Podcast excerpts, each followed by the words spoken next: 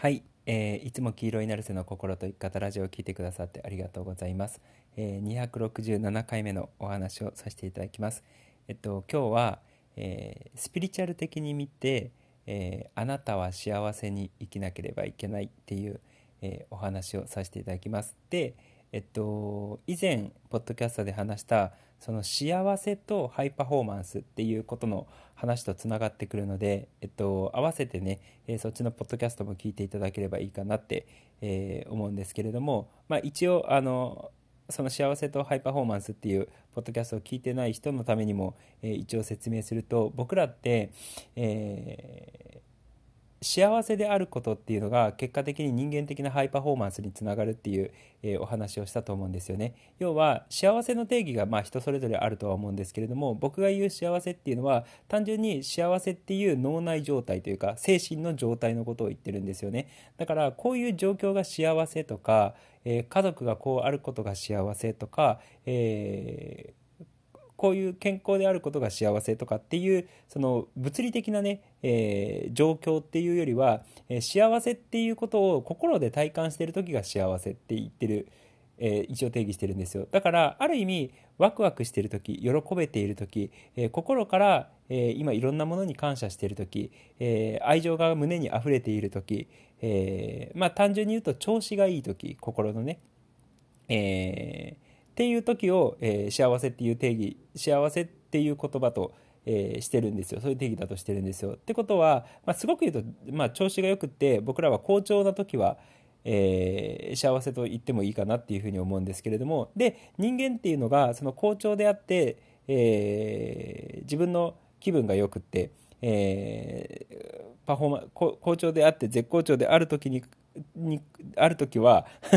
絶好調である時っていうのは基本的に人間って高いパフォーマンスを発揮できるっていう話を、えー以前したと思うんですよね。そうだからそもそも僕らは幸せに上手に幸せに生きることができると、えー気分がいいのでで自分自身が好調なので、えー自分が仕事においてであったとしても人生においてであったとしても、え人間関係であったとしても、えいろんなプライベートの趣味とかであったとしても、え高いパフォーマンスを発揮できますよ。つまり幸せで生きているいる人であればあるほど、えー高いパフォーマンスで、えー高いポテンシャルを発揮することが、えーできる。だからより良い仕事ができるのかもしれないしより良い人間関係を築けるのかもしれないし、えー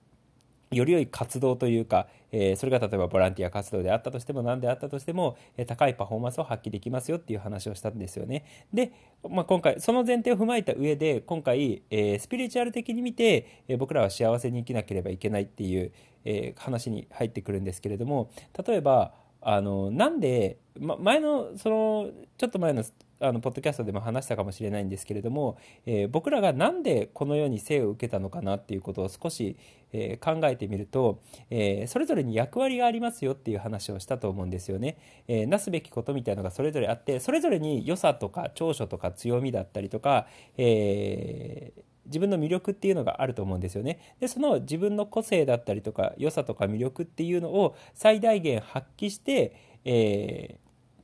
社会に貢献していくっていう話をしたと思うんですよ。でそれぞれが良い部分とか、えーできることっていうのがあるのでその、えーそれぞれの役割に従って、えー組織会社だったりとか形成されていくで会社じゃなかったとしても、えいろんな場面において社会っていうのは自分の良さそれぞれの良さを生かしながら、えーお互い長所だったりとか強みが違う人たちが集まって、えー一つの組織みたいなのができてでその一つの組織で、えー何かを達成していく会社が一番会社とか野球とかスポーツのチームっていうのが分かりやすいかもしれないですね。えーリリーダーに向いている人もいれば、えー逆にリーダーでリーダーはふではないんだけれどもそのサブとしてねリーダーを支えることが得意な人もいれば、えー単調作業を毎日コツコツとやっていくことが得意な人もいれば、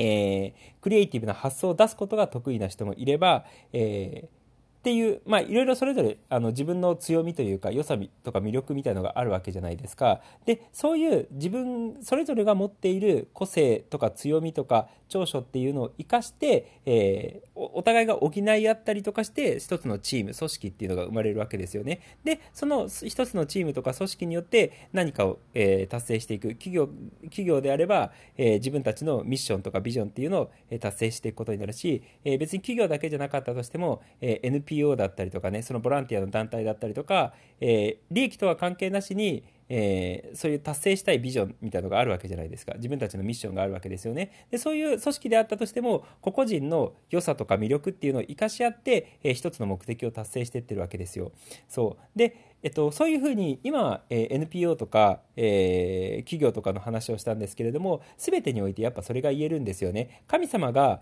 えー、この世界に人々を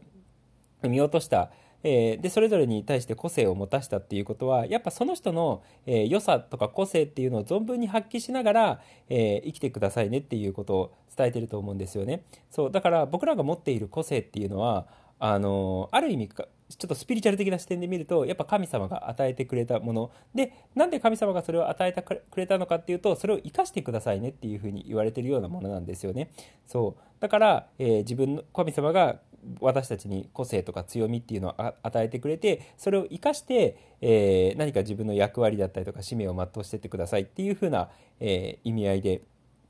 与えてくれた、えー、僕らのそれぞれの個性魅力強み能力だったりとかするんですよ。でっていうことを考えた時に僕らって自分の、えー人間ってでこれでパフォーマンスとか幸せっていうところに入ってくるんですけれども人間って、えー、心の状態が沈んでる時っていうのは、えー、暗くなっちゃってたりとか要は幸せじゃない時っていうのはパフォーマンスも落ちるわけじゃないですかでパフォーマンスが落ちると自分の良さっていうのは全く出せずに、えー、仕事であったとしても人間関係であったとしても家庭であったとしても、えいい貢献とかいい働きっていうのができないと思うんですよねでも逆に、え幸せで高いパフォーマンスもう絶好調で高いパフォーマンスを発揮できている時っていうのは、え、何をやったとしても、え、ある意味いい貢献だったりとかいい働きっていうのができるわけじゃないですか。ですか？でそもそも僕らっていうのはそういう自分の良さとか魅力とか強みだったりとか能力を最大限に発揮して、えー、社会に対して、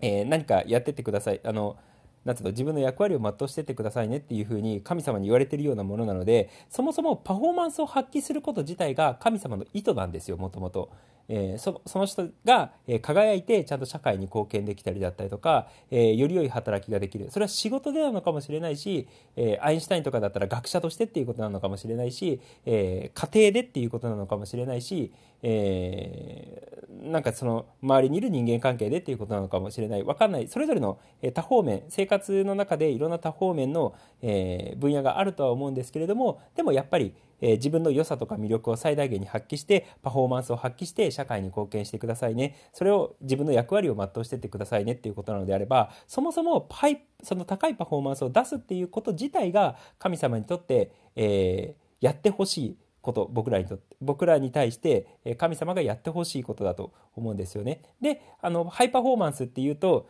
なんかちょっと神様っぽくないので、えー、ちゃんと幸せに生きていつも、えー、気分よく生きてというかえー、楽しく朗らかに、えー、そして元気に、えー、幸せに生きてってほしいと神様は思ってると思うんですよね。でその結果、え自分の状態も良くなってくるし輝けてくるので自分も生かされてくるので、え高いパフォーマンスが発揮できるっていうことなのでそもそも神様からすると幸せにえっと、僕らに対して幸せに生きてほしいっていうことも、えー、絶対必要不可欠。だから全員が幸せである必要は絶対あるしかつそれを幸せになった上で高いパフォーマンスが発揮できるような状態になって輝いて、えー、社会に貢献してってください。世界に貢献してってください。自分の役割を全うしてってくださいっていうことを、えー、お願いしてるようなものなんですよね。そうだから、え神様からするとその幸せでない状態もおそらく不本意だろうしみんなが幸せでないっていう状態も不本意だし幸せでないがゆえにその人のパフォーマンスが発揮されてないっていうのも神様からしても不本意っていうことなんですよ。そうだからある意味神様の意図っていうのがもしあるとするのであれば、えー、全員にみんなに幸せに生きてってほしいっ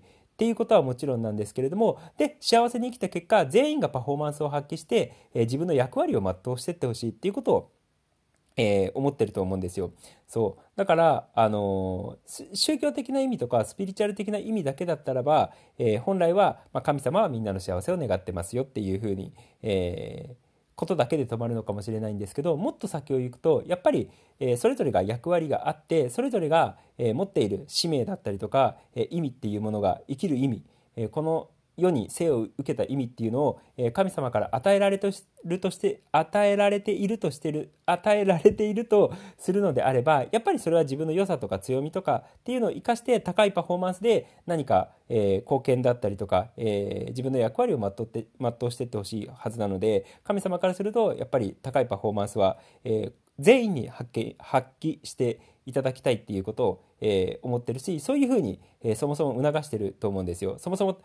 あの幸せになろうとすればするほど、えー、ご機嫌になろうとすればするほど絶好調になろうとすればするほど要は自分が幸せの方向に進めば進めば進むほど人間は、えー、高いパフォーマンスを発揮できるのでそう。だからね、えっとまあ、スピちょっとスピリチュアル的な意味合いも含めて、まあ、ちょっと脳の話もはあの少し絡んでるのかもしれないんですけれども、え、スピリチュアル的な意味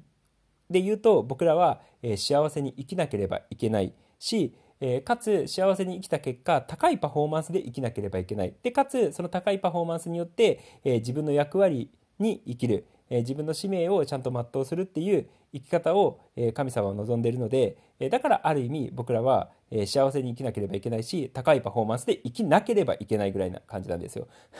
で役割を全うしていくと、えっていうことなのでそうあの普通のねちょっと宗教的な思想だったりとか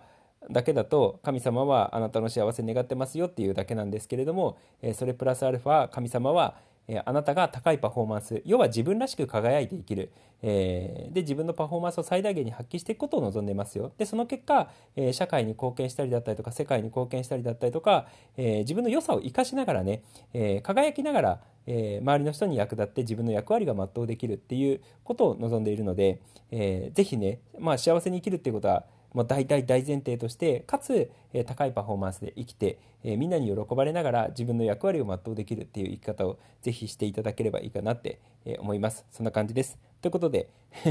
ということで、えー、今日も黄色いなるせの心と生き方ラジオを聴いてくださってありがとうございました。じゃあねありがとう。またね